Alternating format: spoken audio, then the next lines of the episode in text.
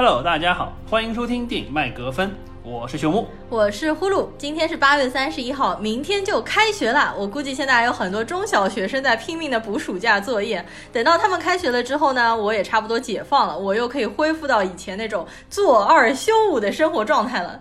没错，而且随着九月份的到来，越来越多的新片开始上映了，所以接下来的节目我们应该有越来越多新片的节目可以聊，这也是蛮开心的。对的，然后我们打算明天晚上就先去把《Inception》盗梦空空间对再重新看一下，然后周末的话，我们就打算去看《信条》。虽然说还没有正式上映，但是这已经出来很多通稿，说《信条》其实要比之前的，比如说《盗梦空间》啊、《星际穿越》啊等等的更加烧脑，更加的复杂。所以说我们说不定会安排去看两遍。那我们下一期节目有先预定聊《信条》，嗯，那么接下来我们进入今天的节目，嗯在正式聊八百之前，我们先说一下最近我们看了哪些片子吧。好的，首先呢，先要干嘛？呼噜同学又激动了起来，大家也可以猜到我们要聊一部什么东西了。《哈利波特与魔法石》的重映。上一期一九一七时候呢，我们最后一个环节展望了一下即将上映的新片，但是我居然没有提《哈利波特》，所以有听友在下面给我留言说呼噜居然没有聊《哈利波特》，又很吃惊。其实我也不知道我为什么会忘了，所以这次开头就来聊一聊《哈利波特与魔法石》重映的这个事情，是因为我和朽木这次去专门找了一次上海哈迷包场观影活动。我一直知道哈迷组织非常庞大，但是之前一直是旁观，都没有真的去参与到。这次去参与了，觉得还是非常的有趣。比较出名的组织呢，有哈迷疯子、魔法部，还有哈迷有求必应屋。我这次参加的就是有求必应屋的活动。然后呢，我是在微博上面看到进了他们的群，蛮有趣的是，因为全场都是哈迷，所以说那天我们去的时候，真的全部大家都是穿着袍子的，就基本上只有我和朽木两个人是穿着麻瓜的衣服。虽然说我们别了那个魔法部的徽章啊，我还带了老魔杖，但是和其他的粉丝一比，真的是大家都穿着 Gryffindor 和 Slytherin 的衣服，还有一些穿着 Hufflepuff 的袍子，大家都是穿着袍子去，甚至有一些人是穿着便服到了那边，然后到了厕所里去换袍子。所以等到我们包场进场的时候，大家都是巫师着装进场，而且还有人戴猫头鹰，就是那个 Hedwig 那个可以叫的玩偶嘛。然后我就是拿着老魔杖，然后我们进去了之后呢，大家就掏出魔杖拍合影，而且他们组织还蛮用心的，在《哈利波特》重映的呃最初放了一段贴片，这段贴片呢是他们自己做的一个《哈利波特》的剪辑，就充满了泪点，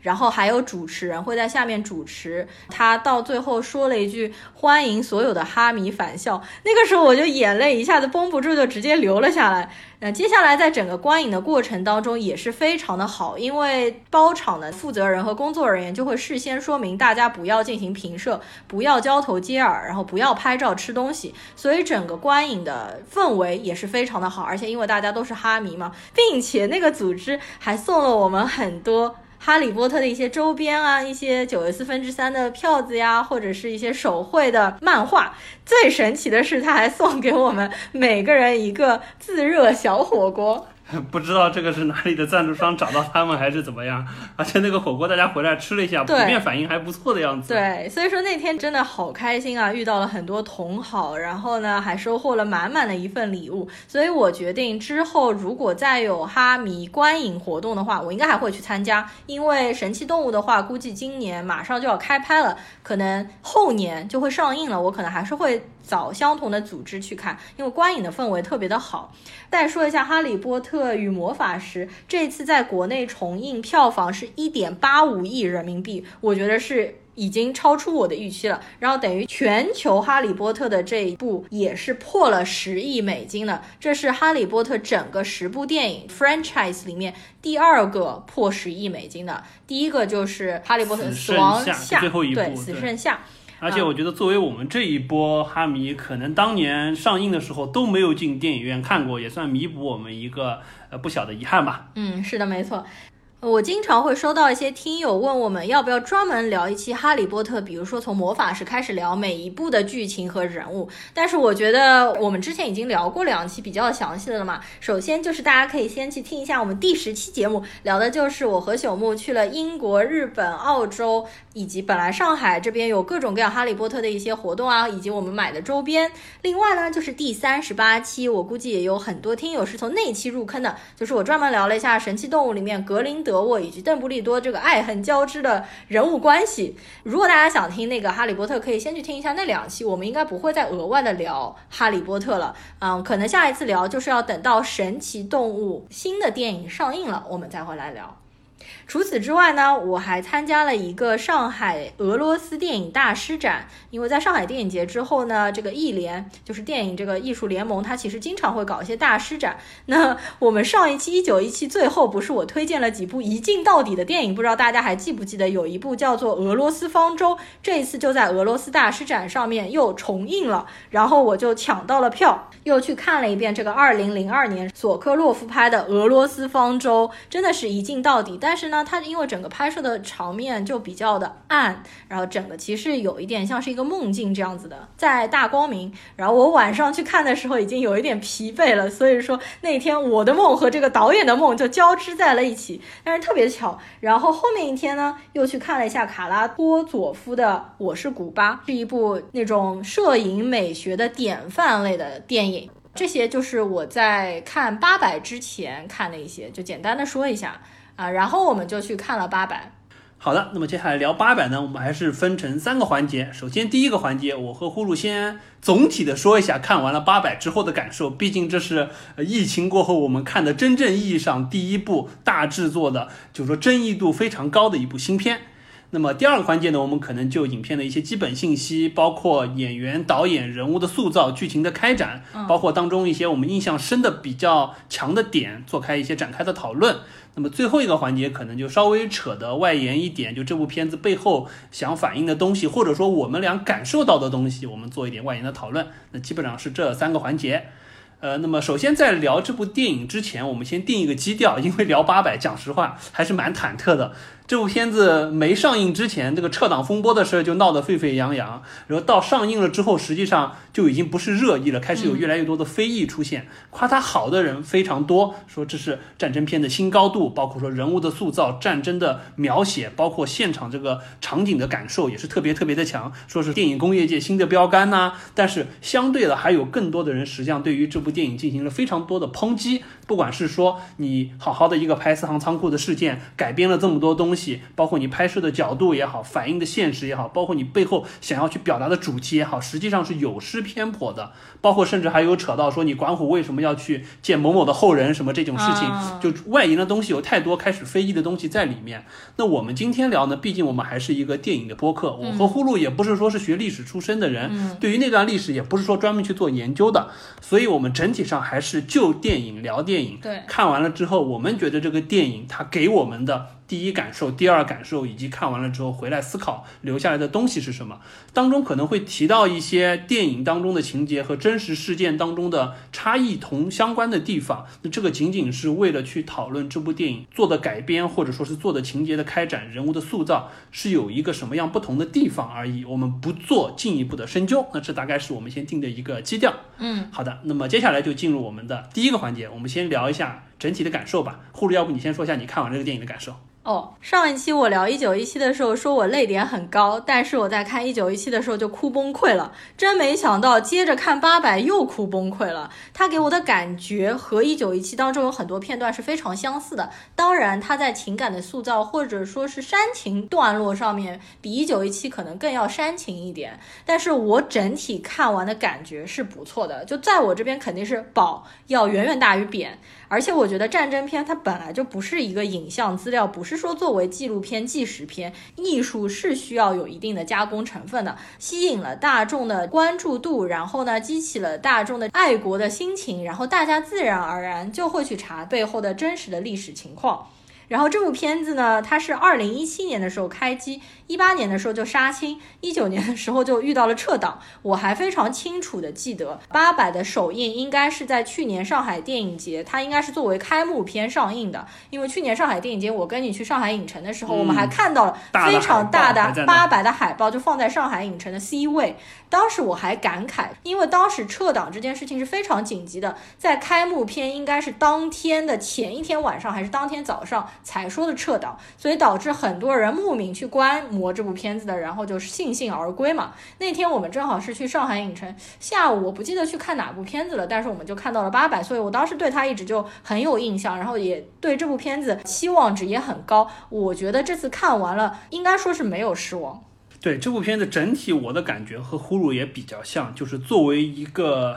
观众来说，影片当中所有涉及到的，比如说那些高燃的点、那些催泪的点，我是非常买账的。我觉得这个东西确实触动到了我，尤其是在现在的这么一个环境之下，实际上我们看过了那么多片子，这种片子还能比较强的触动到我，觉得作为战争片，它有这一块成功的地方。当然也有很多。人会说，尤其是一些带着学院派风格的点评家会说，你这个片子用了如此商业化、廉价的方式去设计了这么多情节，去催泪，实际上一定程度上不够好。但是我觉得，既然它是一个成本已经有。五六亿人民币的这么一个大型的商业制作的片子，它考虑到这么多的受众，它一定要有这些东西保住基本面，否则的话，它没有资本进一步的去把它往下说。当然，回过头来说，实际上这部片子我觉得也有一些遗憾的地方，就是我们知道拍战争片的是为了反战，所以说实际上在那些点燃你民族情绪也好，或者爱国热情也好，这些点之外，实际上留下的更多的是应该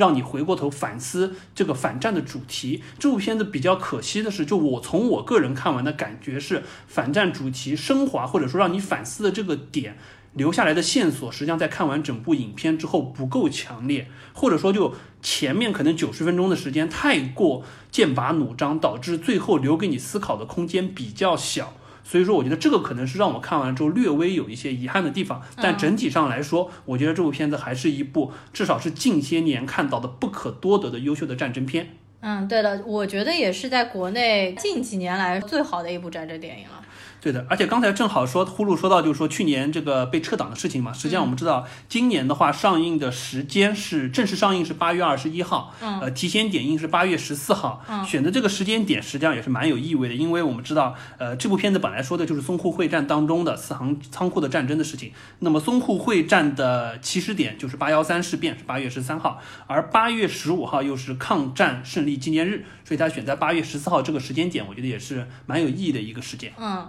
八百的确是命运多舛，不过它也被寄托了行业的厚望，被称为是救世之作。那我们先来看一下它的票房情况吧。它目前在国内上映了第十一天，现在已经破二十亿人民币，相当不错的成绩了，应该对。那么它预测的内地总票房呢，可能有望到二十八亿人民币。对，但是你要是真比一下，比如说像《战狼》啊，或者《红海行动》啊之类的，可能还是差一点。但实际上，我是个人觉得，八百比比起《红海行动》或者是《战狼》都要拍的高明的多。而且你想想，现在实际上疫情过后，还是很多人对于观影这事比较谨慎，然后影院排片量又只有这么一点，还要间隔着座位来。我觉得二十七已经是属于可能已经到了现在所有愿意去影院看电影人的天花板了。啊，这个倒是啊，因为我爸妈其实平时看电影看的非常的频繁，之前就我爸妈都很喜欢看战争片，《敦刻尔克》《至暗时刻》还有《血战钢锯岭》，他们都去看。我这次其实让他们去看《八佰》，但我爸其实有点顾虑，因为他觉得可能中老年去电影院还是有一些危险，所以说明就这个票房还是会有打折扣这个问题。豆瓣上面目前已经有三十三万人的评分，然后分数是七点七，真的不能算高。然后因为我自己打的是四颗星嘛。它我是看着它从八点五分就一点点跌下来的。然后这部片子的成本呢，我们前面说了应该是至少五亿人民币，因为肉眼可见的它烧钱。我们看了一些幕后制作的花絮，它其实是在华谊整个建了一个四行仓库，包括它的苏州河都是完全后期开凿出来的，建了一条河。没错，他当时剧组开拍之前大概花了八九个月的时间，真的是完全还原了我们在影片当中看到苏州河两岸一边是租界，可能搭了五六十幢房子，然后另外一边是重新造了四行仓库，包括整个苏州河两百米长、五十米宽挖了这么一个县城的场景出来。对对对。所以说我都已经可以想象到，这个以后肯定又是一个就像横店影城一样一个固定的参观景点，在那边有一个非常成建制完整的建筑群，可以用来拍上海滩那个时间。段的各种影片，对对 对，是的。然后说来惭愧啊，作为一个上海人，我其实是不知道上海四行仓库，而且我不知道四行仓库是作为一个，其实是现在的一个纪念馆、一个博物馆，现在是留了下来。这个事情是我爸跟我讲，我才知道的。我爸在看电影之前跟我说，那个四行仓库现在在苏州河哪里哪里嘛。其实离我家还真不远，而且附近应该就是大悦城，对吧？嗯，没错，四行仓库实际上现在的话就是在呃西藏北路和光复路路。就是它原来的那个地方，而且现在那边还建了一个战争纪念博物馆，嗯，然后里面还有一些当年的事件的描述，包括还有一些留下来的物件在那里。呃，实际上这部电影这个播出之后，那个地方本来我和呼噜还想去看一下的，觉得怎么样也应该去那边看一眼，但是现在已经逐渐成为一个打卡圣地，有很多人排队要去参观，而且那边需要预约，所以说我和呼噜到现在还没有亲历去看，可能之后会找一个时间过去看一下，因为那个地方讲实话确实还是蛮靠市中心的。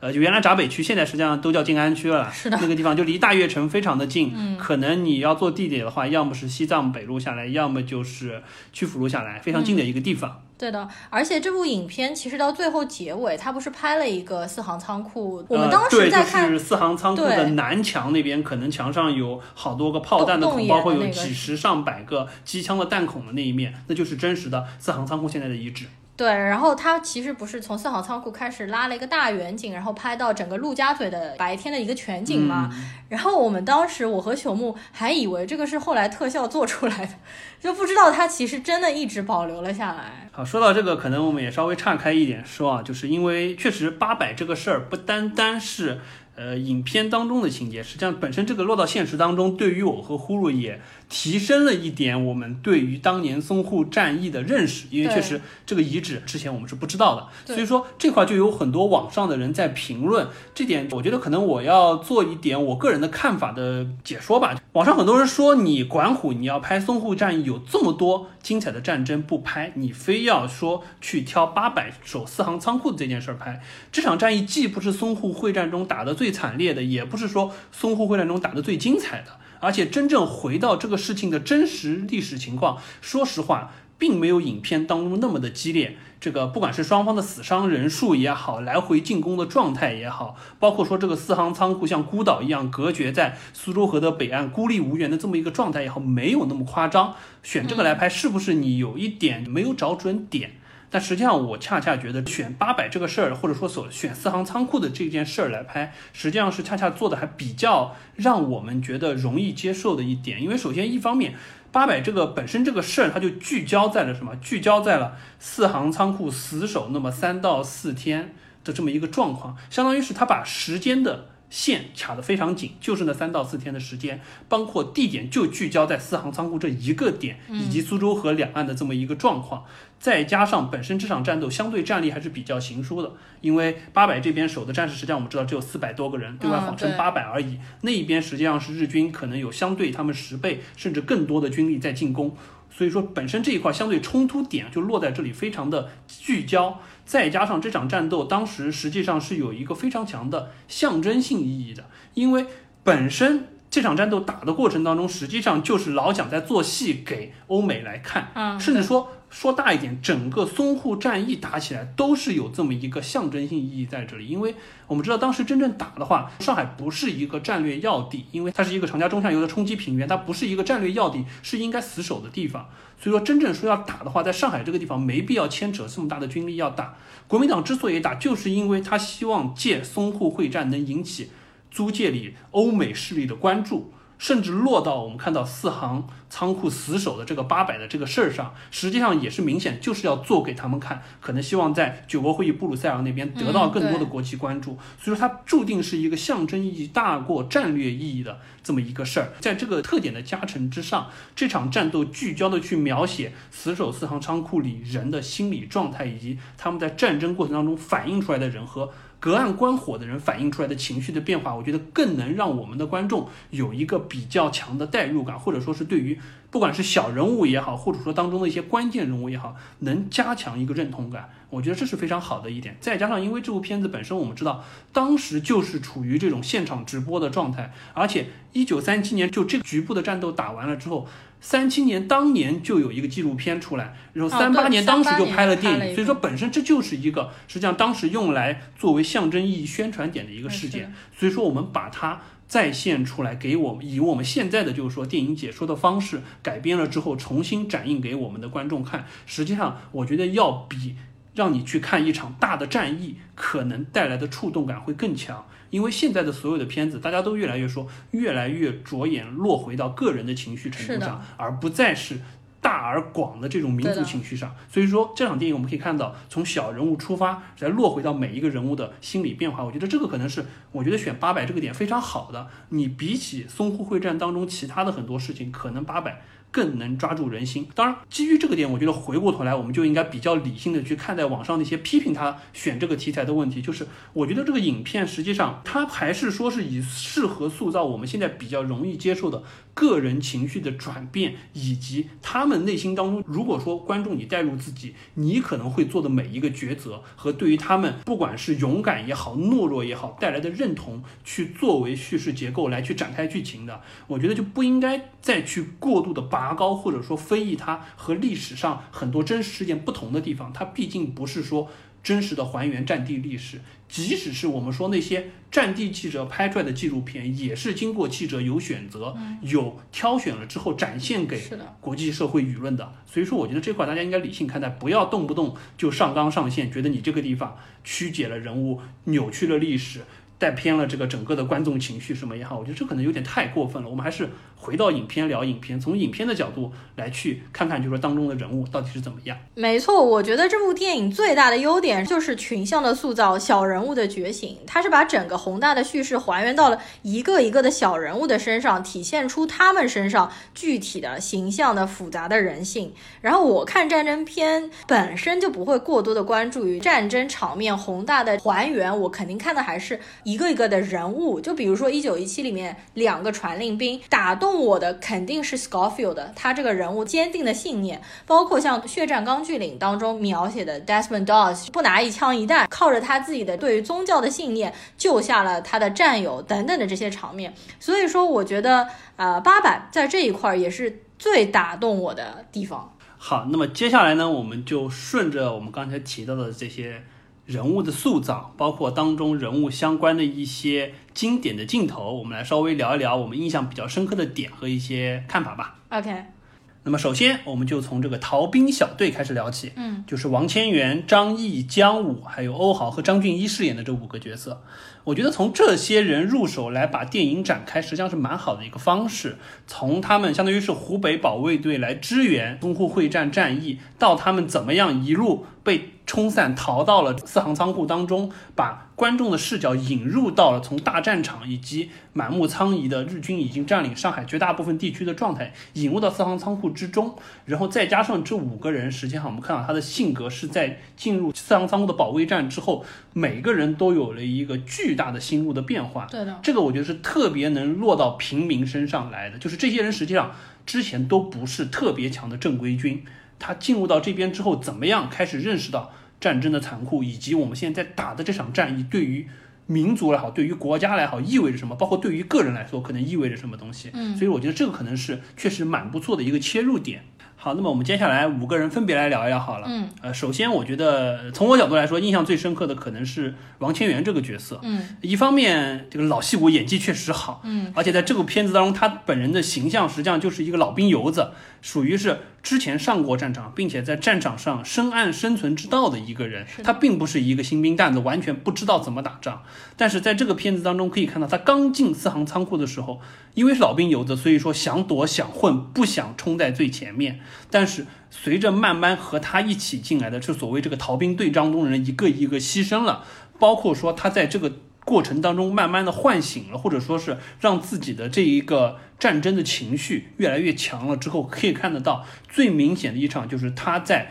旗子保卫战的过程当中，主动冲到那边，把旗子扶起来，要求大家继续去保卫旗子这一块儿。对这已经完全从他当年那个老兵游子的状态当中脱离了出来，成为了一个就像我们所谓的爱国战士一样，以非常强的个人牺牲的状态投入到战争当中。我觉得这个是形象改变的比较好的一点。包括一可以看得到，实际上在这一帮人当中，他是慢慢的去帮助了另外几个人，尤其是像姜武，嗯。尤其是像欧豪饰演这两个角色，怎么样去适应战争、去生存、去把自己的状态调整过来，相当于是这五个人当中的一个核心角色在这里。没错，我觉得他应该是这五个人当中，或者说整部影片当中的一个是男一号。其实虽然没有男一号，但是我觉得他应该算是存在感非常强的一个角色。而且王千源的演技就摆在那边，不管我们看《影》《绣春刀》还是《解救吾先生》，我之前就已经被他的演技每次都震撼到。我这次还是觉得他真的是非常的自然，包括他后面他和姜武讨论就女人是什么滋味啊等等，最后点一支烟送姜武上去。那一段真的拍的太好了，然后就很泪目的。但是影片到最后却没有交代他最后的结局是什么，就是他们那个敢死队突然之间那一段就消失掉了。对，这里实际上大家一直也提到，可能这个就是所谓被删节的片段当中的一部分，因为最终实际上他们这个敢死队为了去保护大部队撤退，阻止日军进攻的火力，但是实际上看到姜武在上面唱着歌，然后他们冲向敌军的冲发营的之后，就没有片段再给了。这块大家一直在说是不是删掉了一些东西？当然，我觉得不管删或者不删，这里可能从导演的角度，或者说从影片最终的情况，可能是不希望最终的这个燃点是落在一群敢死队的个人英雄主义之上，而是想把这个片段拉回到。撤退的这个桥上来，可能是出于这个考虑，所以说把那一段不管是删减也好，或者说刻意弱化了也好，说完王天元这个狼性的男人呢，我们接下来说一下他的反面，也就是张译饰演的这位左右逢源、圆滑世故的老算盘。其实是有一点，嗯，怎么说猫性的男人那样的感觉，因为张译其实给我感觉一直是那种很柔软的，而且他自己就是猫奴，他非常喜欢自己家里养的两只英短嘛，一只叫天饼，一只叫果子。我知道张译那也是十几年前了，他当时拍《士兵突击》饰演史金班长，然后他后面也饰演了各种各样的角色。我觉得这次的老算盘他演的非常的好，非常的还原，而且并不令我讨厌。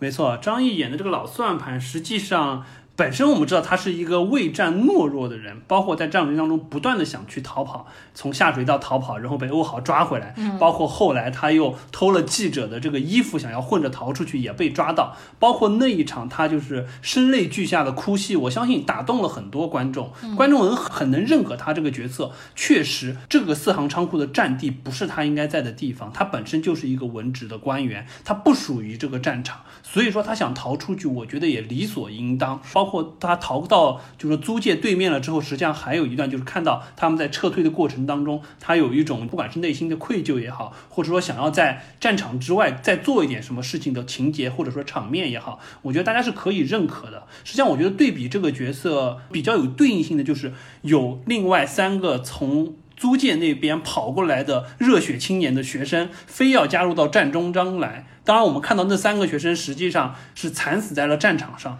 并没有发挥任何的作用。我觉得这个就是一个非常好的鲜明的对比。当一个人他处在一个错误的位置上，实际上他做不到应该做的事情。我们可能从个人的角度来说，不应该过于的强求他一定要怎么样怎么样，尤其是不要说妄自把自己投入到。不属于你的战场当中来，所以我觉得这个角色塑造的还是相当不错的，让大家可以认同他做的每一个选择，虽然说懦弱，但是合理。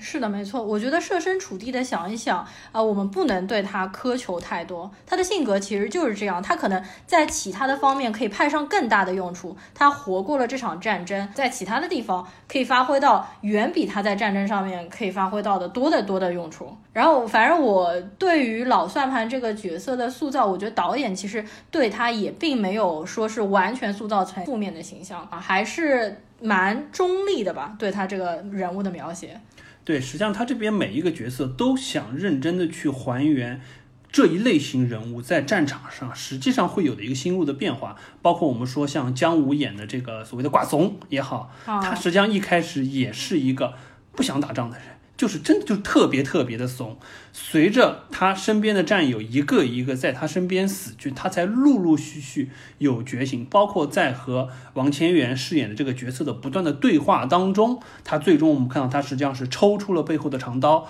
站在这个天台上唱起了战歌，对对对，指引着敢死队往前。所以说，我觉得这个角色实际上也是这样子一个状态，就每一个角色，大家都可以逐渐的、逐渐的去认同他，在这个残酷的战争当中，一天两天。一场战斗、两场战斗的过程当中，心理的变化，包括我们说最典型的就是欧豪的这个角色，他实际上从一开始是目睹到带着自己的老葫芦这个角色死掉，被日军惨杀在对面的个楼台顶端啊，对对，到后续看到自己的战友一个一个的死去，包括到最后护旗的那场战斗中，自己也倒在血泊中，这个牺牲了。这个整个的过程实际上都是一个本身可能。不应该卷入这场战争，或者说没有做好充分准备加入到战争当中的人，怎么样去面对战争？尤其是这些人，实际上他当时都不是从至少从电影当中的塑造，实际上都不是。正规军扯稍微扯远，就是真实历史当中的话，实际上这些角色是不太对应的，就是因为他们实际上是从湖北那边支援过来的保卫团，但是当时湖北保卫团来支援上海这边，这个整个战斗力实际上是相当强的。就湖北保卫团不是一个散兵游勇的民间组织，当时他们实际上是因为各地军阀有了足够的权力和资金去。供养自己的私人武装了之后，湖北保卫团当时实际上确实是一个装备相对比较精良、训练有素，并且战斗力还相当可观的一个地方武装。他们因为整个淞沪战役打的确实是就正规军打的很多，就是不断的会有地方武装来支援。湖北保卫团确实是一个比较强的兵团，并不是说像他们这些逃兵团一样，都是这种新兵蛋子或者说不经打的人。但是我觉得这个。这个影片当中对于这几个人的塑造，我觉得特别好，就它可以让你去 get 到这些所谓的可能是我们觉得是普通人加入到战争了之后，每个人心路的变化，包括怎么样随着这些人的转变，自己的这个爱国热情和这种战斗的情绪被一点点调动起来，嗯是带着观众的心路往前走的，而不是说一下子就把这个基调拉得很高，每一个都像狼牙山五壮士一样，没有一开始这么强的这么一个基调，我觉得这是蛮好的一点。嗯，对的，而且当中有蛮多场姜武和张译两个人的对手戏嘛，包括就是姜武其实一开始很怂，然后他看到对方有一个快要死掉的士兵一直在跟他说掩护我，还是嗯什么，对的，然后姜武就奔过去，结果他居然真的什么用场也没派上，然后自己还被就嘴巴给打穿了嘛，然后这个时候张译应该是过去拉姜武嘛，所以这个时候其实我们也可以看到，即使在战场上面多么怂的人，其实看到战友。牺牲，对，还是会激起他们的热血。然后张译去把姜武拉回来，的时候应该是手也打打残了，是吧？就突然感觉这两个人好像真的一点用处也没派上。两个怂蛋相依为命，对吧？相依为命。我觉得那段是蛮真实的。就那几段我还挺喜欢，这几段我觉得就非常真实。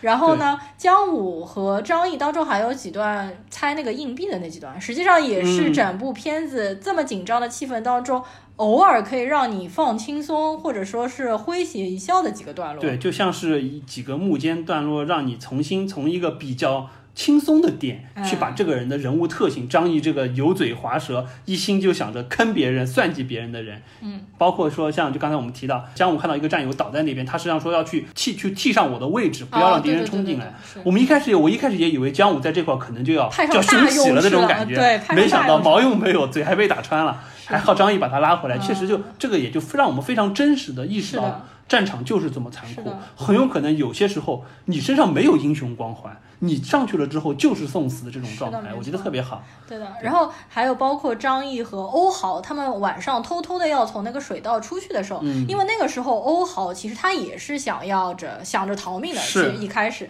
但是他和张译的转变其实并不一样。他们在那个第一次逃出去呃水的当中，其实那个时候欧豪已经激发出来，就他自己主动想要回去了。但张译那个时候其实是没有办法，然后才游回去的。而且这次欧豪的确令我。刮目相看。我其实本来也没怎么看过欧豪的电影吧，可能印象比较深的就是《中国机长》里面，他不是整场电影挂在外面的，挂在外面，对，所以也没有怎么体现出他的演技啊。但是我这次觉得欧豪演饰演的这个就是端午的这个角色，确实真的还不错，完全没有让我出戏，而且整场就是也蛮有泪点的，他演的的确是非常的热血。嗯，没错。所以说相比之下。呃，另外一个成长的小演员就是张俊一饰演这个小湖北，嗯这个角色相对于在我们感觉整场的就塑造的这个人物的丰满度，包括就是说演技的表现度方面，我们觉得就略微差了一些，就感觉他的始终面部表情有些过于呆萌，即使是战场当中想要反映他看到就是说带他的小哥也死了。周围的人也陆陆续续战死的这个状态，激起他最后的这个情绪，但始终感觉还是略显呆萌一点，没有出现那股战场上的狠劲，或者说是那种坚定的抱着牺牲的决心所带来的那种，不管是眼神当中的坚定也好，行为当中的犀利也好，我们都没有看到。对的，然后这个小朋友的话，主要一个方面很出戏，他造型是西瓜太郎头嘛，就是他的齐刘海，在整个战场这么飞灰烟灭的情况下，他脸上一点伤也没有，然后我觉得他身上也没有什么血迹，也没有什么灰，他的头发照样一尘不染，然后他的刘海还是像铁刘海一样，包括他也比较面瘫吧，嗯、你可以去看这个演员的 本人的照片，表情和电影里面一模一样。他可能比较出彩的有两段，就是一开始的时候，他那个朋友叫小七月，就照顾那白马的那一个人，啊然后给他一个蛋糕，就是说这个蛋糕是在国际饭店里面买的，好像是，然后说吃了之后可以马上长大。然后后来他目睹了他朋友死亡之后，他看着他朋友的尸体之后，他就拼命的吃那个蛋糕。那个地方，我觉得他的眼神好像是有一些变化，但总体来说，这个角色，呃，和其他几位演员相比，还是蛮逊色的。好，那么逃兵小队五人组我们暂时先说到这里，接下来我们说一下仓库当中原来的守军八十八师的这些战士们，我们又挑四个人来说吧，这四个人可能大家印象比较深，呃，分别是杜淳、魏晨、李晨和郑恺。嗯。那我们接下来一个一个来说好了。嗯。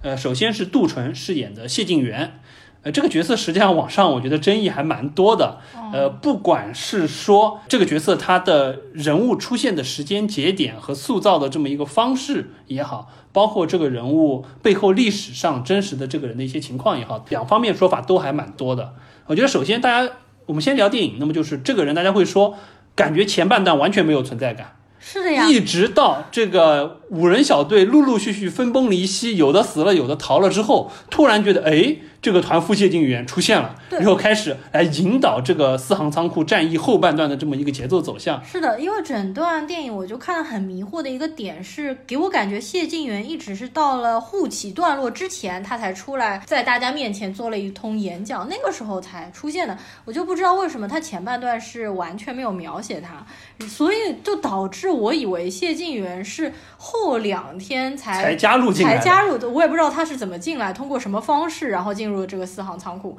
那后来了解，他其实一直都在里面，但是一开始都完全没有描写他。对，实际上我觉得这个电影还是有蛮强的一个段落式的感觉，就是它前半段确实就是着眼于逃兵小队五人组进入四行仓库了之后，实际上他们进来的时候就有提到，这里面实际上是有团座谢晋元在这里坐镇的，因为当时就是说魏晨饰演这个角色有在说怎么处理这些人，实际上当时是有说到，像有这么一个人物在，只是。自始至终他都没有露脸，也没有什么镜头给到他，他这边的一些就是说起到的一些作用。前半段相当于是个段落式前半段，主要就集中在让观众能把自己的情绪随着这五个人带入到战争当中，并且一点一点从一个观众的心态转变，或者说被点燃成一个看爱国片。心情比较激愤的这么一个状态，到了当中有比较强的两场战争之后，我相信所有的观众基本上都已经被点燃了。一个就是郑恺饰演这个角色拿着手榴弹掉下去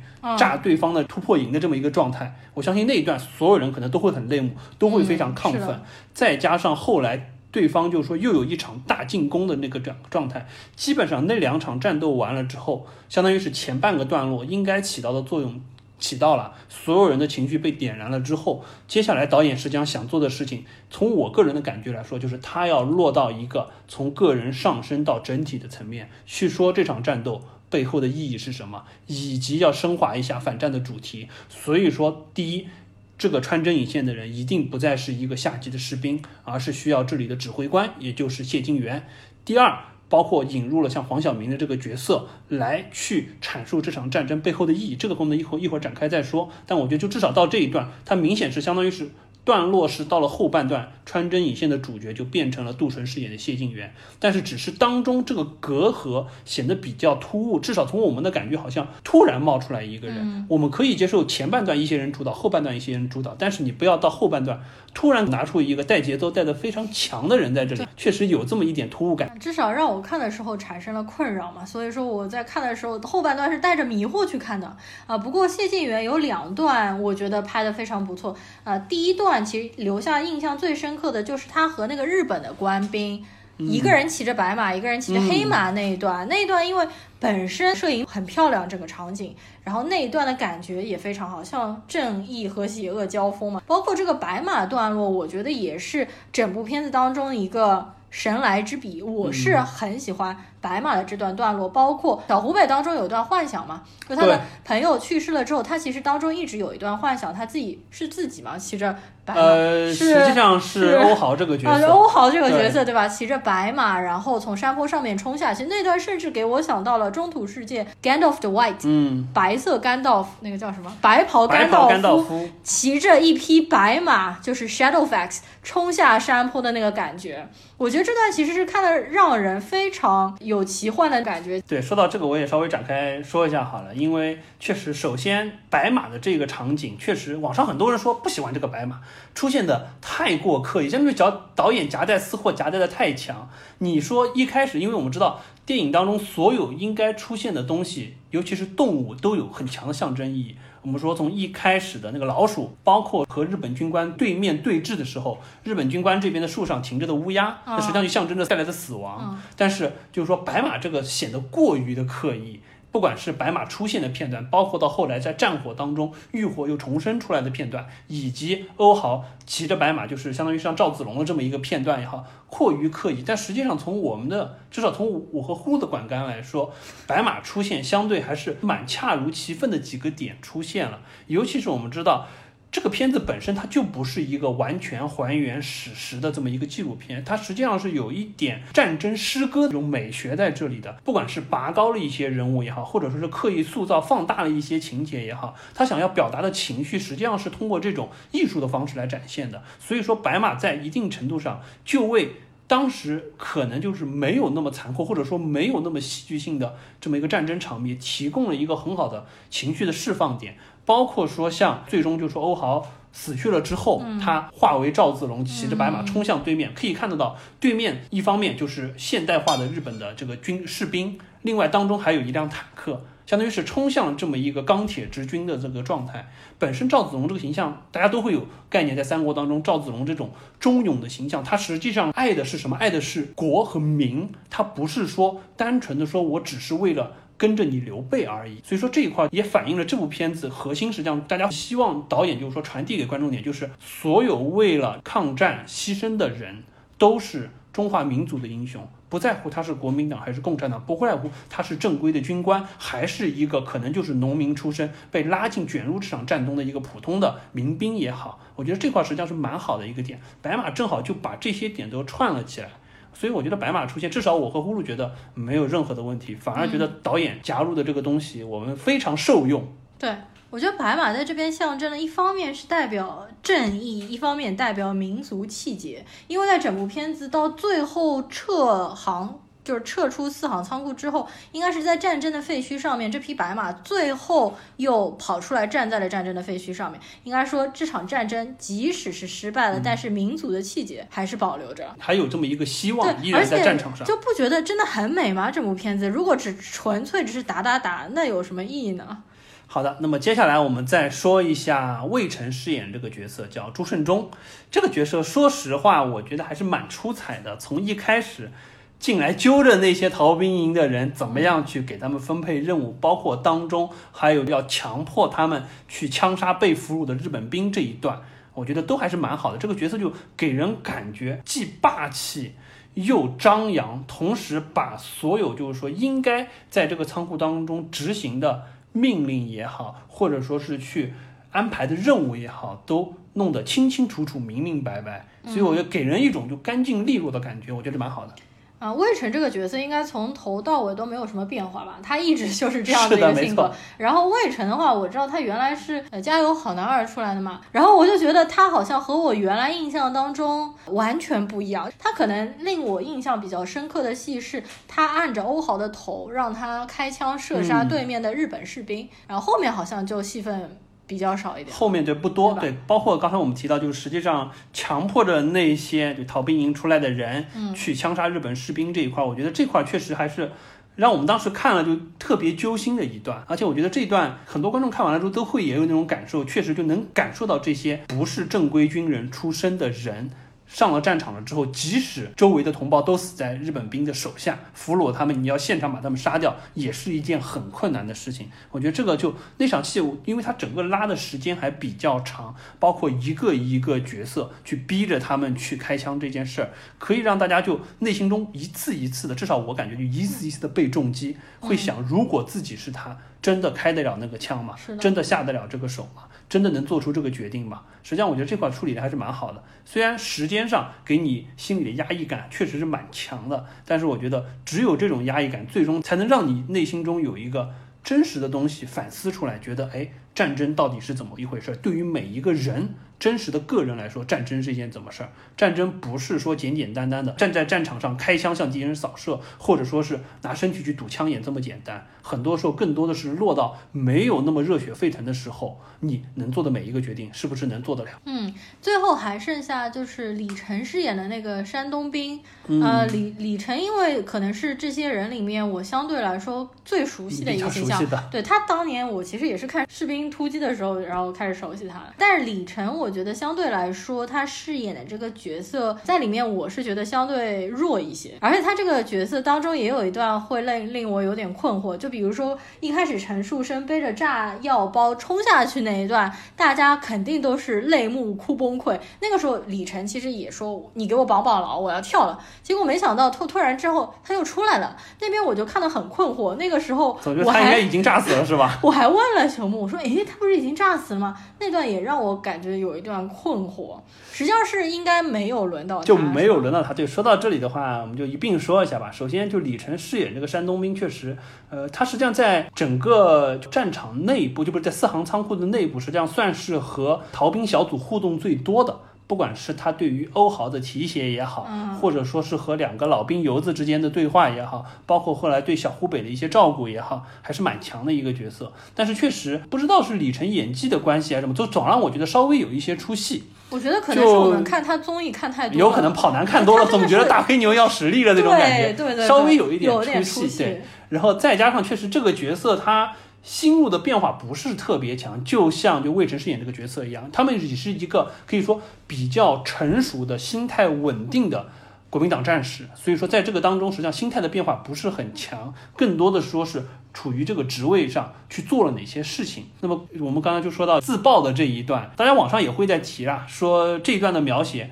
到底有多少忠于史实，呃，夸大的部分是否合理？因为郑恺这个角色确实当中整个片段剪从头到尾剪下来，也就一分钟都不到，半分钟左右的时间。从他说要就把那个遗书交给欧豪还是谁来着，然后完了之后绑上手榴弹跳下去，非常短的镜头，但确实从那个地方带来了整部片子可能大家都公认的一个最强的燃点，然后一个一个的机枪连的战士绑上了自己的手榴弹往下跳，嗯包括因为李晨应该是这个机枪连的连长，他就说机枪连全部就说相当于是挨个往下去突破敌人的这一块儿。那么真实历史上陈树生的这个事儿应该是真实的，因为后续有大量的史料，包括这个仓库的这个纪念管理，对也会有记载。陈树生这个角色有名有姓，包括他身上绑上手榴弹，去突破对方的想要去把他们炸掉的这个攻势。当然，影片当中有一些地方可能大家会觉得不合理，那确实也是一些改编的成分。就比如说，他们现在拿的是像那种罗马盾牌一样组成的这么一个方阵，然后去挡住对方扔下来的手榴弹，想要去埋一个炸药把他们的楼给炸塌。但真实实践当中不是这么一个简简单单用人举的盾牌的这么一个方式。如果只是这样子的话，没有必要用人肉炸弹的方式。他们当时好像是用一个相对更加牢固、更加防御力更强的一个防御攻势哦来迷，就来防止对方用手榴弹去轰炸他们，哦所以才逼的陈树生必须通过人肉炸弹自爆的方式。嗯，至于后续是不是还有更多的人肉炸弹冲向敌人，不清楚，至少史料当中没有记载，大概率上可能只有他一个，因为这一波可能日本队就散了。因为稍微再扯远一点，扯出去说，呃，整个四行仓库当时的战况没有影片当中的这么激烈。嗯，不管是双方的死伤人数也好，日军对于此地必须拿下的这个强烈的决心也好，没有那么强。所以说，实际上整个战斗打的过程当中，日军不会说。我要和你死磕到底，你一个个人肉炸弹来，我一个个盾牌方阵上没有那么夸张，所以说大概率上可能只有一个人。当然，在这一块儿，把一个人变成了一群人，挨个的抱着自己的姓名跳下去，英勇牺牲，确实很有燃点。确实，从郑恺跳下去的时候，我当时只是有一些热泪盈眶，但是镜头拉远，拉到租界对岸，看着他们一个个喊着自己的姓名往下跳，确实一下子把情绪。猛然的不断的往上推，确实很强。但是这块呢，大家也会有提啊。实际上，个人觉得这块无可厚非，只是说是两个不同的选择。一个选择就是给郑恺更多的戏份，把镜头落到这一个人身上，他一个人怎么样做出这个决定？那这是一种相对比较深刻的体现。还有一种就是把一个人扩大到一群人，通过演绎夸大的方式，把这个情绪调动的更强。那这个实际上是一种观众情绪强烈化的表现。我觉得这两个方式无可厚非，都有可以。鉴于这个片子一开始已经有了这个逃兵五人小队每一个人心路历程的这么一个非常深入的描写的情况之下，我觉得这块儿采用现在电影所表现出来的方式，我觉得更加好。就是我戏剧夸张一些，我把一个人变成一群人，通过陆续的方式把观众的情绪在这里点燃。基本上我看到到这一场的时候，凡是这场有哭的人，这场肯定都有，就在至少在这个镜头这儿应该都哭了，都有一种特别情绪激动的这个感觉。我觉得这个处理还是蛮好的，所以我还是认同导演在这里做的这么一个改编，以及所展现出来镜头这个方式的。对的，而且我并不觉得这一段有煽情的过多，我觉得他拍的就既悲壮又热血。陈树生这一段，就他绑着炸药袋往下跳的时候，我并没有认出这是郑恺，然后我没有看清楚他的脸，我就被这段反正完全就哭的蒙蒙住了眼睛吧，可能。而且陈树生在跳下去的时候，他实际上是在站在那个口的时候，先是被日军击到了肩膀，他往后倒了。那时候我就心里一紧张，就是他不要倒下来，就倒在里面直接炸了。他其实那个时候。还是非常英勇的往前踏了两步，再跳下去。我觉得那一段比他单单要跳下去拍的更好。呃，不过说到这个，我们就顺便展开说一下，包括像这一段改编的一些剧情也好，就或者说是有一些呃电影当中和真实当中不太一样的地方，我们可能不能过于去较真。就包括像刚才这点，我实际上看的时候也很紧张，觉得兄弟，你如果在这里倒下去了。那可怎么办的这种感觉？一身炸药在这里，单单拍直接跳下去，要进行了更加好的这个艺术加工。包括像后来那些人一个个绑着炸弹往下跳，实际上这个是一件蛮危险的事儿。你有一个人这样干，敌人一定会瞄准你们这个口子，也许接下来的人就会被炸，就击毙在当口。然后完了之后，一身的炸药就在楼上爆炸。哦，对。所以说这块实际上从合理性的角度来说是不太合理的，或者说至少从镜头表现出来的方式是一种非常危险的举动。虽然你的这个东西是一个壮举，嗯，但是很有可能一个不慎引来巨大的后果，对己方这边造成巨大的伤害。当然，为了塑造情绪，一个一个往下跳，从这个洞口往下跳，包括跳的过程当中还被枪打到，很燃。但是确实，镜头让我们就是，如果说你真的去细究当中的合理性来说，是不太合理的。嗯，包括说，就还有一些东西，我们稍微展开说，就是可能电影当中有一些夸大的成分，让你觉得好像不是那么合理，或者说是有一点过于魔幻了的这个一些情节，真实当中确实可能没有，但是。既然它是一个我们说到类似像战争诗歌的这种方式去展现，有一些改编加戏，可能不应该太多较真儿了。比如说第一个就是我们说这个四行仓库的这个位置，影片当中实际上很明显，四行仓库在苏州河的北岸，南岸是租界，然后宛如日军是三面围攻四行仓库，他们是相当于捉襟见肘。但实际上真实的情况，我们刚才也说，四行仓库的位置是在光复路和西藏北路的路口。那么光复路我们知道是贴着苏州河，南面确实是租界，英美的租界。但是西藏北路的东侧实际上也是租界，也就是说四行仓库不是只有五十米宽的苏州河对面是租界，一条马路之隔也是租界。所以说当时日军的进攻并不是三面围攻，日军只能从四行仓库的北面和西面进攻。他们不可能说把三面围住，因为那边是租界，而且因为和租界只有一街之隔，所以说很多物资的传递也好，比如说租界的人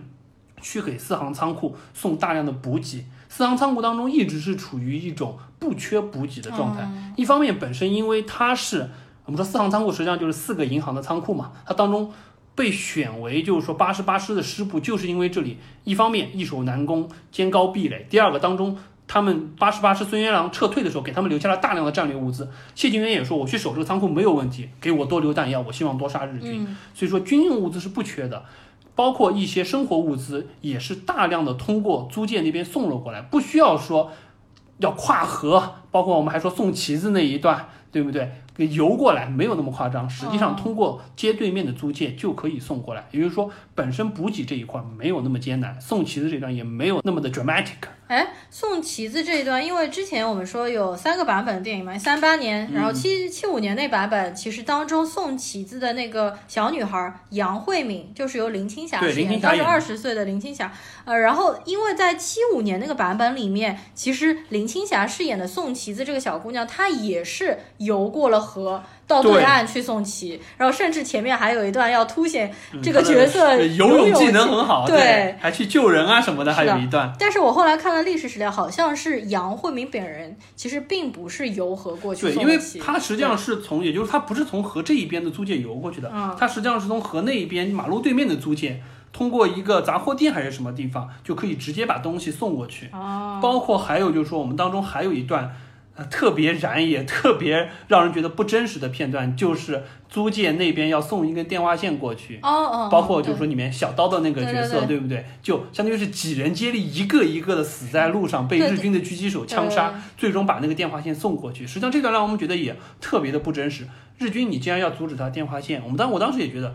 虽然说我狙击手我要去打那根电话线是有一定难度的，不一定打得中，但是我一个一个的枪杀人和我把直接把这这个电话线解决了，是不是更方便？那这段确实是想要塑造出租界对面不管什么样的群体，哪怕像小刀这个实际上是带有黑社会性质的这么一个人，也参与到了帮助他们的过程当中。这段确实是塑造让我们看的是蛮燃的了，嗯，但确实觉得不太合理。包括和日军狙狙击他们的方式也觉得不太合理。那这一段实际上确实真实当中并不存在，因为我们刚才提到了本身四行仓库的这个位置，首先没有这么困难的一个补给的问题。第二个，在四行仓库战役开打之前就已经有人把电话线给他们通进去了，所以说整个四行仓库死守的三到四天阶段。四行仓库内谢晋元是一直可以和八十八师产生通讯的，并不需要说通过这么冒死一而再再而三接力赛送电话线的这么一个情节。当然这块我觉得没有任何值得非议的地方，加了这段情节确实使一些人物更加丰满，是因为实际上让人 get 到了这一点，确实这么一段路，所谓的就是西藏路桥的这么短短的一段路，实际上在日军的封锁之下是如此难的穿越，这也给他们未来撤退的时候埋下了一个很强的伏笔，这条路不那么好走。对，实际上除了我们前面聊的四行仓库里面守军的那些士兵，士兵里面可能给我留下最深刻印象的是张毅，然后外面也就是租界。对面三教九流里面留下一最印象最深刻的就是那个黑社会的刀子，我觉得这一段也是一个非常大的燃点。就除了前面陈树生炸炸弹那一段，他们接力去传电话线这一段，也是一波接一波的高潮。这个人物的转变也是非常大的，从一开始他守住赌场是吗？不让杨慧敏那些市民进来，包括到后面一下子就抽烟了之后，然后这个角色也比较帅气嘛，然后一下子把那把刀。就插在那个那个是谁？请愿书一样。请愿书上面，然后他一下子奔过去那段，我当时还以为，说不定这个角色是可以活下来的。我以为他可能真的可以，真的武艺高强就冲过去了，是吧？飞毛腿跑过去，就没想到他在路上一路被射成这样，然后最后把电话线扔过去。虽然他扔电话线的时候，我也觉得剧情方面可能不是设计的特别合理，是有一些硬伤，但我觉得放在这边没有什么太大的问题，就瑕不掩瑜吧。好，那么既然说到这个刀子呢，我们就再转到租界这一边的众生相吧，因为租界这边讲实话人物刻画的还蛮。多的很多人只是前前后后有几个镜头去交代了他心情上的一些转变，也有一些人可能是做了一些重点着重的刻画，比如说宋琦的杨慧敏这一段，还有很多人哦可能就是在战争过程的当中，不断的通过一些镜头拼凑起了他的心情的转变。比如说，我们说那个教授和教授夫人，教授从一开始拿着望远镜隔岸观火，到后来把这个老婆的这个首饰丢下去捐献给他们，再到最后忍不住了，从把家里那把枪拿出来去射击对面的这日本人这一块儿，我觉得就是说有一些角色还是呃塑造的比较丰满也好，或者说也有一些可能让我们觉得有有一些奇怪，或者说这些人的形象转变，我们可能还是有一些没有特别 get 到的点也好，我们稍微聊几个人物吧。哦，我先说，因为那个整个电影实际上拍到租界那边就是大量的上海话，所以说我就听得非常的开心。张教授和他老婆这一段就是非常典型的当时上海人，而且他们全部都是说上海话，包括张教授明显是有有点典型的那种呃上海男人怕老婆或者说是妻管严的那种感觉嘛。首先拍到他们家的时候，又是出现了四个女人围坐在一起、搓麻将的，这好像所有拍到上海的电影。嗯什么花样年华，这哎种都一定要有这个场景，对花样年？华不成问题的问题，呃，这个罗曼蒂克消亡史，然后还有色戒，拍到上海都有印是四个女人围在一起打牌，固有的形象嘛。然后张教授这个人物塑造的是蛮有趣的，他其实一开始也是给人感觉有点懦懦弱弱、有点怕老婆的那种形象，到最后他拿起枪就朝对岸开枪，哎，我也是被有一点感动，因为他一边举起枪一边就骂，我在太欺负你了。包括一个反打镜头是他妻子站在背后哭，她也不再去阻止她的丈夫做出这个行为，是说明社会上面的每一个小市民全部都被激起了爱国情怀。好，那么说完教授和教授夫人这一个，我们再说一个可能是大家印象最深的一个角色——方记者。方记者这个角色怎么说呢？我觉得有一点塑造的蛮奇怪的。他前半段塑造感觉像是，你不说是个汉奸吧，但至少一定程度上是给日本人，甚至给一些国外的人提供便利，给他们提供一些消息的这么一个非常善于利用时局来谋生的这么一个人。但是到了后来，实际上他进入到这个仓库采访，并且毅然决然的留了下来。包括一直到护旗这个段落，他一直都在那边拍摄。我实际上觉得，就他这个心态的转变啊，有一点快。当中确实是有一些镜头给到了，有一些人就开始嘲讽他、抵制他，觉得他这个行为作为一个中国人不合适的。这个当中，我不确定是不是有一些删减的片段，降低了或者说是缩减了他心路转变的这么一些镜头的过程。但是确实让我觉得他从前到后的这两个心态不太像是一个人，尤其是像他这么一个从前半段表现出来精于世故、已经比较熟练的这么一个人，比较安全的游走在欧美的记者和日本人当中的这么一个人，转变到了一个加入了四行仓库做战地记者，不怕死的在那边一直跟着战队勇冲，一直到最后和这四行仓库的人一起撤退那么一个状态，就让我觉得好像这个人前后有点不太像同一个人，像是突然被洗了脑的感觉。嗯，他在四行仓库留下来是自愿留下来的，是吗？穿着士兵的那个是自愿留下来的是是自愿留下来，不是说没有机会逃出去。呃、不是因为我且不说真实啊，真实情况下，实际上这个人呃没有前面那一段，没有前面没有前面那一段，就是游走在至少我看到的史料，他实际上是随着当时在西藏路这边的英美租界给那边送补给的过程当中，嗯就进入到仓库去做战地报道的一个记者。嗯就是至少历史形象一直看来就是一个相对比较爱国的记者，他没有之前的那些就是影片当中感觉比较黑料的部分。啊，所以说，呃，就真实是这样子。这个片子当中的话，实际上我觉得他进入四行仓库不是没有机会撤退，那杨慧敏不是撤了吗？啊对吧？是的呀，没有问题，肯定有机会可以撤。嗯你难道说他不会游泳或不去吗？他是的确而且是自己愿意当中实际上是有嗯多次机会，你想参谋长能进来，参谋长能出去，就黄晓明饰演这个角色。所以我当中实际上就。英美是和英美租界这边是和日本人之间是有协议的，我是可以派人来派人走的。哦，只是说我不会偷偷的把这边的国民党战士撤走，嗯，但是我要派一些相关的人进去，出来是没有问题的。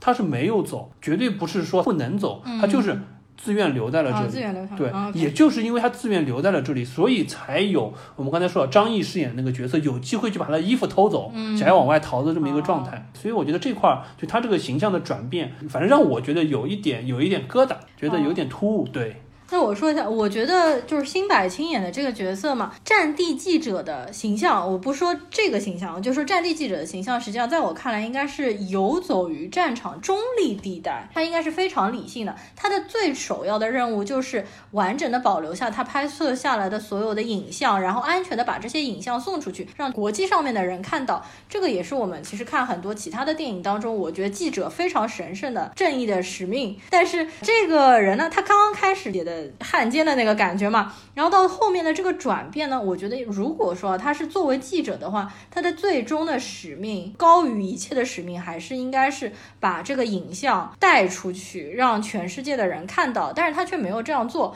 而且他后来在护桥的时候，就是在撤桥的时候，他实际上那个照相机掉下来了，然后他呢去拼命的去救他的照相机。不是，他实际上是他照相机本身是在的，他当时是为了去把。当时应该是陈树生落桥的时候留给那个的一张绢布，上面写着应该是舍身取义，而所愿也的那个那句遗言，要留给他母亲的。他是为了把那个东西拿回来，所以把照相机反而落在了现场，被日军打爆了。相当于是在那个阶段，他为了救战士遗留下来的遗物而舍弃了自己的记录所有东西的照相机。所以说这块我觉得就就进一步升华了他的这么一个情绪，所以说我就觉得这个人蹭蹭蹭三步升华有一点过强，或者说有一点过我当时那就是我记得不太清楚了，我以为是他在栈桥上的时候，他的那个照相机掉下来，然后他为了去保护那个照相机，然后去奔过去拿，然后我当时就觉得那这个人物就有点自身矛盾。如果你为了保护这照相机，你应该早早早的撤退，让大家看到一个真实的四行仓库里面战斗的惨烈的场景。所以他最后其实等于是放弃了，是的。向外宣传，但是自己的爱国情绪一下子激荡上来了，是吧？就那块升华呢，我觉得有一点过。就你可以在那段有很多人物做升华，但是这个人物也要强行升华一下，我个人觉得是没有必要的，或者说是呃略显有一点不合逻辑的。战争当中可能人生百态吧。那我觉得这个记者当中有几段和王千源的，他又要模仿上海男人那种，你知道吗？就是青辛柏青是个北京人，他在这里面要演一个上海男人嘛。我觉得基本上，如果是不是上海人的人来演上海男人，都要演出那种娘娘的那种矫情的感觉，你知道吗？就是哎呀，侬脑子瓦特了，侬做啥了？就是又是这种腔调，你知道吗？对，而且我觉得实际上他这个角色塑造的，我觉得有一点就过于刻板。我觉得如果说真的是他这样子的一个角色，他。他非常善于运用自己的这么一个特殊的身份，游走在激烈的战场环境当中，每一派人之间的话，实际上他是一个脑子非常清楚的人，他不是一个平时讲话应该是这种腔调的人。我觉得实际上更应该像什么？更应该像王志国的这个调性。他实际上内心是非常坚定，并且知道自己该怎么做的。他外在表现也不是那种相对让人感觉有一点娘的气息的那种上海人的讲话的感觉。但是反正不管怎么说啦，这个呃这个形象让我们觉，反正我个人看来觉得还是，不管是从合理性上也好，人物的表现的。贴合性上也好，还是稍微离我心里当中呃差了一点距离的，对。啊，呃，但实际上方记者和张译的这两个角色，也就是说，大部分人认为可能是有一些怂或者一些懦弱、有些汉奸的那种感觉。但是我觉得导演把他们描写出来，这点是非常好的。就战争当中，其实并不是大家所想的，所有的人全部都是像英雄的那种。而且实际上在这一块儿，所有对于这种就是除了。呃，四行仓库内原来的国民党守军之外，其他人情绪的塑造，导演都力图去做一个，他们被不管是被卷入战争，或者说是目睹战争过程当中情绪的一个升华转变，上升到一个民族情绪、爱国情绪这块，我觉得实际上是蛮真实的一个现象，因为确实在当时抗日战场上，基本上人就是分为这么两批，或者说是三批。第一批就是国民党的军官，这些人或者说是各个，包括国民党，也包括各个地方军阀的武装，他们实际上是属于反战情绪比较强的。包括我们说看到有些人会质疑说，仓库当中的国民党守军谢晋元率领的加强营为什么如此信心的坚定，而且就是说有就打日本人这件事上毫不犹豫。实际上，确实在当时的中国社会确实是这样，就那个时候。不管是国民党也好，包括各地的军阀也好，他们的手下的军队对于打日本人这事儿，战斗热情特别的高。因为抗日战争开始之前，中国打了蛮长时间的内战，包括老蒋也一直说攘外必先安内，导致内战打了很久。实际上，从国民党的军队也好，各地的地方武装也好，对于自己人打自己人这事儿已经有点厌烦，甚至说觉得有一点不合逻辑了。现在他们有了一个机会，全面的对日战争开始，他们可以去保家卫国打日本人这件事儿，所以他们实际上内心是非常坚定的。这也是我觉得落回到四行仓库这守的四百多个人，他们内心坚定，对于打日本人这个事儿是义不容辞的。即使有一些人实际上他的家国素养可能没有那么高，包括我们说当中皮影戏这一段，实际上就是给他们强行科普。中国是什么样的概念？对，家国情绪是什么样的概念？很多小农出身的人实际上没有这个概念。你包括说连上海在哪里都不知道，嗯这是很真实的现象。但是打日本人的情绪，看爱国的热情他们是够的。那回过头来和这一帮人对应，实际上就是像我们这个当片子当中塑造的逃兵团的这些人，是所谓的这个农民出身，可能被卷入战争，或者说强行征兵拉进来，没有打过仗的这些人。这些人对于他们来说，种好自己一亩家的三分田，这是他懂的事情。怎么样去和天斗、和地斗，这是他懂的事情。和日本人斗，他不懂。甚至说中国是什么样的概念，从湖北到上海是怎么回事儿，他们也不是很清楚。这些实际上是比较真实的。那只有他们在战争的洗礼当中，才慢慢的意识到周围的同胞为了保护一样东西而死。那这样东西是什么？啊，可能是慢慢他们能去理解的。从小湖北的眼中，从欧豪的眼中，能凝聚下来的这种爱国的情绪，知道这个所谓的民族感是在哪里。那么再回过头来，第三波人实际上就所谓隔岸观火的这一波人。这波人实际上讲实话，我个人觉得，影片实际上是放大了他们心路的转变，因为从当时的历史条件来看，这帮人本身不管是逃入租界的也好，或者是本身就生活在租界里的也好，从他们的生活历程来说，他们已经有了一个民族认同感，或者说有一个民族感，知道中华民族现在面临着什么样的情况，然后。我们生活在上海的这帮人现在在经历什么？生活在租界的人逃进来的也好，生活在这边也好，他们在经历的什么？所以说这个情绪不需要被点燃，他们实际上更多的是意识到战争已经进入到了一个什么样的状态。我们的爱国的战士们，国民党的也好，或者说是其他的这些战士也好，在在做在做什么事情而已，并不需要说再把他们爱国情绪调动起来。我觉得这里实际上是导演做了一个夸大，不管是像刀子也好，不管说是那些学生也好。实际上，他们的这块情绪，我觉得就基本的这个情没有必要过多的深化，更多的是对于战况的认识。之前可能大家没有意识到上海已经打成这个样子了，或者或者不说上海，就是现在就说上海已经面临着如此困难的状态，很有可能就要全面崩溃的状态。对于战争的认识不清楚，但是对于民族的认同感是足够的。所以我觉得这三波人实际上在片子当中各有各的塑造，回到历史当时，我觉得各有各的体现吧。这个当中，反正我个人是觉得，呃，塑造的最好的，或者说是塑造最贴合观众情绪的是逃兵五人组。那么最符合历史情况的呢，可能是国民党八十八师营的守军。最过就是说艺术加工成分比较强、心路变化的，可能就是租界那边的那些人。那我个人大概感觉是这么一个回事。好的，最后要不我们来说一下删减的这个片段。我们前面其实也提了一部分删减的片段，比如说是姜武、王千源他们这个敢死队最后有点删减了，还有张译饰演的这个角色他如何逃出去，这儿好像也是有一部分删减。呃，另外的就是很明显，我们大家都可以在这部片子当中看到的删减或者是放大的部分，就是整个国民党的党旗，这个青天白日满地红旗子，它没有一个正面或者是没有一个特写的镜头，包括谢晋元在训话的时候，那个旗子一直是在远远的，包括在护桥的段落啊，基本上也没有拍到这个旗子，拍的主要是下面的士兵，旗子也拍的基本上是一个远景。对这一段肯定是有一些删减或者画面处理的成分在里面，甚至我们在看预告片的时候，它整个旗子只截到了红色的部分，我们都以为是五星红旗呢。包括还有一些明显看得到，因为画面放大导致像素的改变，对像素都很是肉眼看得出来的。但是整体上，根据网上流出来的一些看过未去年未删减片嗯段对比的人来说，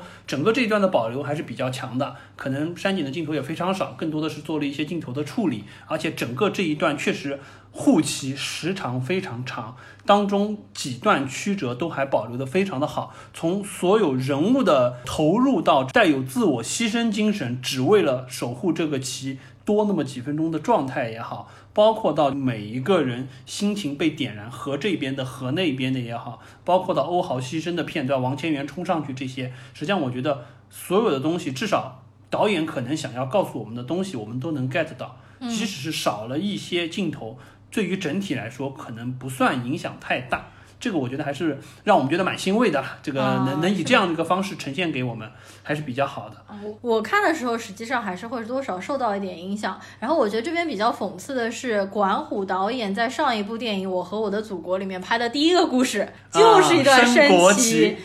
国旗就是可以和旗子杠上对，升那个旗咱就不可以，对吧？好，那实际上这一段整体上来说，至少还是基本保留了导演想要告诉我们的东西，或者说想要展现给观众的内容。那么相比这一段，实际上让大家更为扼腕的就是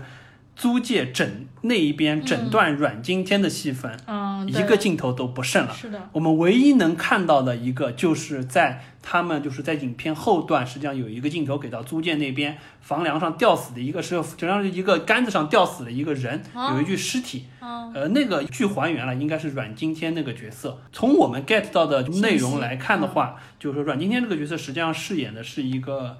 呃，可能是日裔的反战的记者，嗯，那他早期实际上是和方记者做了一个完全反面的对比。方记者是以一个中国人的身份游走在外国人当中，外国的媒体和军方当中提供一些信息，而这个日裔的反战记者实际上是第一时间去报道了很多四行仓库的事情。从而包括我们看到，我们刚才提到的三个因为爱国情绪冲昏了头脑，游到对岸去，最后牺牲在四行仓库里的学生，也是因为这个反战记者的报道，激起了过强的这么一个脑子冲昏了头，跑到对面去的。所以说后来相当于是这个人，他因为他日本人的身份被那边的民众发现了，嗯，然后完了之后呢，就不管是被他们殴打致死也好，或者怎么样也好，最后可能就被他们弄死了，然后尸体还掉在那边示众的这种感觉，好像是这样一个形象。所以后面那个镜头确实给到了这个尸体，我当时看到的时候就觉得奇怪，说。这河对岸这边没有打起来，怎么有一具尸体，而且是感觉是被焚烧过的尸体掉在那边，非常的夸张。后来结合我们看到的一些资料，觉得可能实际上是这个人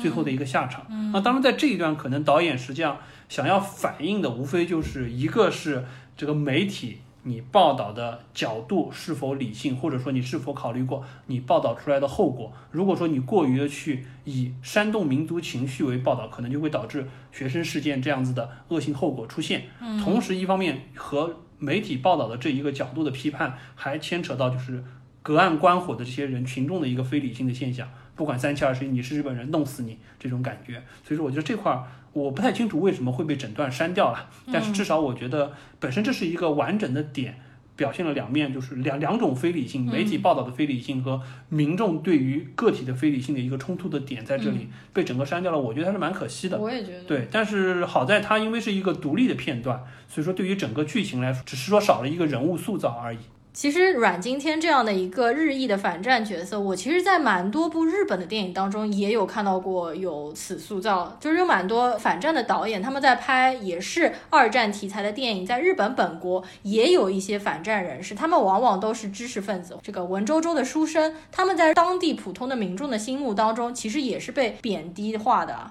我我看那部电影，然后它当中就是民众，他们就会发白色的羽毛让他佩戴在身上，就说你其实是懦夫。好，那么说到这个，我就顺带再把我们最后一个点引出来说一下吧。关于对于战争的这个看法，包括不管是个人的看法，上升到整个国家对于战争的看法这件事儿，实际上也是这个片子呃聊到最后，很多人会去争论的一个点，就是大家一直在说《八佰》这部影片全篇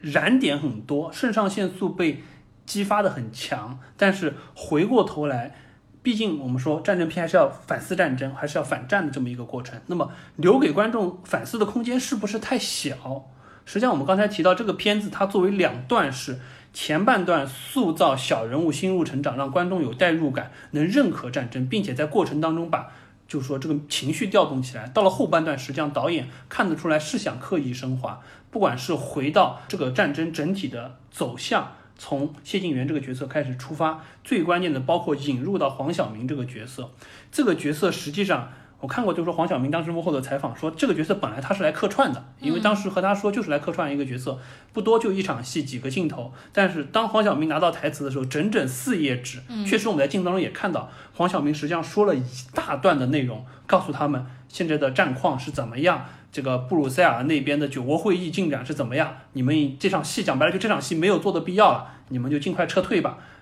刚开始谢晋元实际上还是不太接受这个事实，他又说了一大段，相当于是用人肉台词的方式去升华了这个主旨，就是说战争背后都是政治。对，或者说，换句话说，就是战争实际上是政治的延续，所有战争都是为了在政治谈判的当中更多一些筹码而已。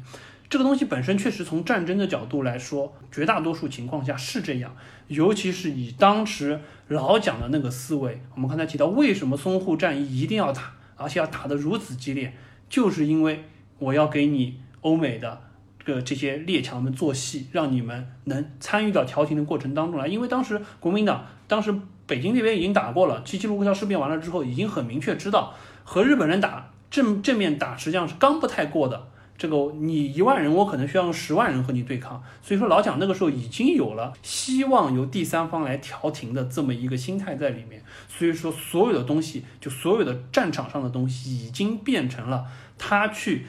玩政治筹码的一个方式。包括我们实际上很多人在提说，你这个片子孙月良你为什么不拍？嗯，我们因为孙月良这个人大家也知道，实际上我们所谓的长腿将军嘛，跑得快，对不对？当时刚开始的时候，实际上呃。给他们下的命令实际上是让，就是说八十八师整个留守这边的。当时呢两种说法，一种说法是孙元良觉得好像我没有必要八十八师整个留在这边当炮灰，我就留下一个加强营，谢晋元带在这边就可以了。当也有人说，实际上他他意识到了这个东西实际上就是一场作秀，不希望这么多人在这牺牲。也有人说他就实际上就是想跑了，不想把自己拖在这里了。不管怎么说，实际上当时他是没有留在这边的，只是留下了四百多个人的谢晋元的这么一个加强营留在这边。那么回过头来说，实际上从上到下，大家都已经逐渐意识到了国民党在玩的这个套路，就是说给政治谈判加筹码，所有的做戏都是为了这样。确实，八百也做到了一个很好的做戏的效果。嗯，西方媒体大量的报道，留下来这么多史料，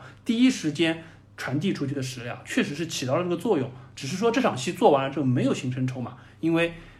列强们想的事情根本不是说我怎么样不让日本人打你，而是说怎么样不让你过度反抗，让日本人的情绪更加激化。包括我们说到，实际上大家很多人在提。八百勇士撤入租界之后的悲惨，你为什么不拍？他们最后实际上被缴了械，然后完了之后还没有办法成建制的撤退，滞留在租界背后被日军俘虏，变成一个所谓的孤军营。说谢晋元怎么样在当中不断的去激励战士，包括后来还被汪伪政权刺杀等等等等。管虎为什么不拍后续的东西？实际上这些东西我觉得没有必要太多去讨论，当时的历史情况就是这个样子。包括实际上当时我觉得最最核心的就是说，我们他回到黄晓明这个点上，他想去。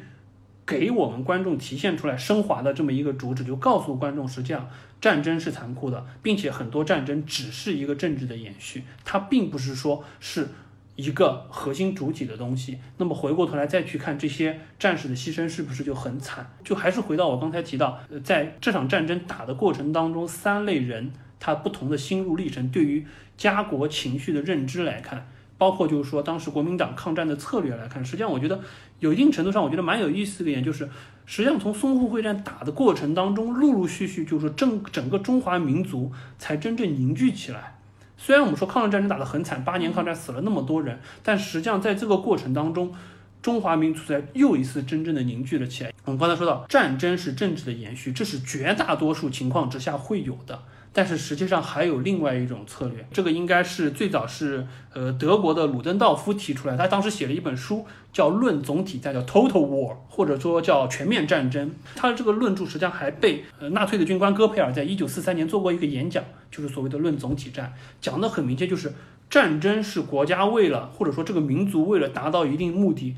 做的一个手段。那么为了达到这个手段想要的目的。全国要为这个战争机器的开动提供所有的助力，在这个情况之下，战争是第一优先的，政治实际上是为了达成战争目的的一个工具。所以说，当时我们说纳粹的军国主义也好，日本的军国主义也好，实际上就奉行了这个政策。日本的所谓的大中华共荣圈的政策，侵略和扩张，扩张自己的领地，实际上所有。国家的政治运转是为了战争这个目的来做，这也是为什么德国的闪电战，包括日本的侵华能做得这么快、这么彻底。不光光是说是因为他们当时确实战斗力的强，实际上更多的是他们把战争机器运转了起来之后，战争不再是政治的一个手段而已，或者说不再是政治的一个延续，反而政治是为战争服务的。你这个在纳粹的军国主义当中非常明显，但是中国当时恰恰没有，且不是说没有意识到这一点，是中国人在清政府灭亡了之后，实际上几十年各地军阀割据的这个过程当中，讲实话，中国人有一些散了。在封建社会的时候，至少还是一个中央集权的社会，大家还是认一个天子的。但是实际上，在国民党那个阶段，尤其是老蒋的一系列的策略，实际上纵容了这个欧美列强在中国瓜分领土，包括各地军阀割据，人实际上是散的。嗯，如果没有，不管是我们说八年的抗战也好，包括淞沪会战这一场巨大的战役，卷入了这么多关注的目光。可能中国人很有可能就会一直散下去，甚至说我说的极端一点，如果那个时候这场战役没打得那么惨，这个日本人和包括可能在世界各国列强的调停之下，和国民党政府签订了一些相对比较和平的协议，最终可能导致的就是真的把中国瓜分成了很多个不同的地域，分而治之的这种状态。所以再回过头看，就是淞沪会战，包括四行仓库的八百的这场战役，它的意义可能更为的重大。背后实际上，我觉得导演在这里的处理，呃，略显仓促了一点。就黄晓明的这一场戏，实际上不足以让观众去意识得到，所谓战争是政治的延续这件事儿，实际上在当时的中国是多么荒唐的一件事儿，不应该是作为蒋介石去玩政治筹码的这么一个方式，把这么多人留在这里去做戏，更多的实际上是应该调动起全中国的力量去打这场抗日战争。但是这一块实际上我觉得相对内容有点偏少。我当时这样看完了之后，我就觉得这一段只是一个非常功能性的情节，让四行仓库的人撤退这个命令进入到最后一场我们所谓高潮的撤退这个桥上的那场戏，但是并没有觉得它留下更多政治反思的意味在里面。实际上我觉得这块如果说有一个更多的表达可能会更好。当然我也不知道怎么样更多的表达更合适夹在当中。就我只是觉得这场戏好像功能略显单一。嗯。但是你不是就反思了吗？你看，你看了这场戏之后，你就反思了呀，对不对？那也是导演的一种成功啊。我们因为要聊这个节目，我会去仔细的思考当中的一些片段，就不是那么直给的。嗯，那是的呀，因为这部电影它已经拍了将近一百五十分钟，其实已经两个半多小时了呀。啊，真没想到我们今天又聊了一个半小时啊！上一次聊一九一七也是一个半小时，大家说分了好多天才听完。呃，行，我们也没想到会聊这么多了。确实，这部片子当中可以聊的点太多，我们都还比较收着，不敢展开聊了。因为，呃，展开的越多，实际上越觉得自己，呃，聊的不够公允。因为这个片子确实有太多的争议点，我们只是还尽可能的就影片聊影片。就导演想要展现给我们的东西，做一些我们接触到的点，以及我们觉得好的或者不好的点，稍微展开聊一下，大概是这个样子。嗯，好的，那我们今天的节目就到这边了，感谢大家的收听。喜欢我们这期节目的，请给我们点赞和留言。那我们下次信条再见。嗯，大家拜拜。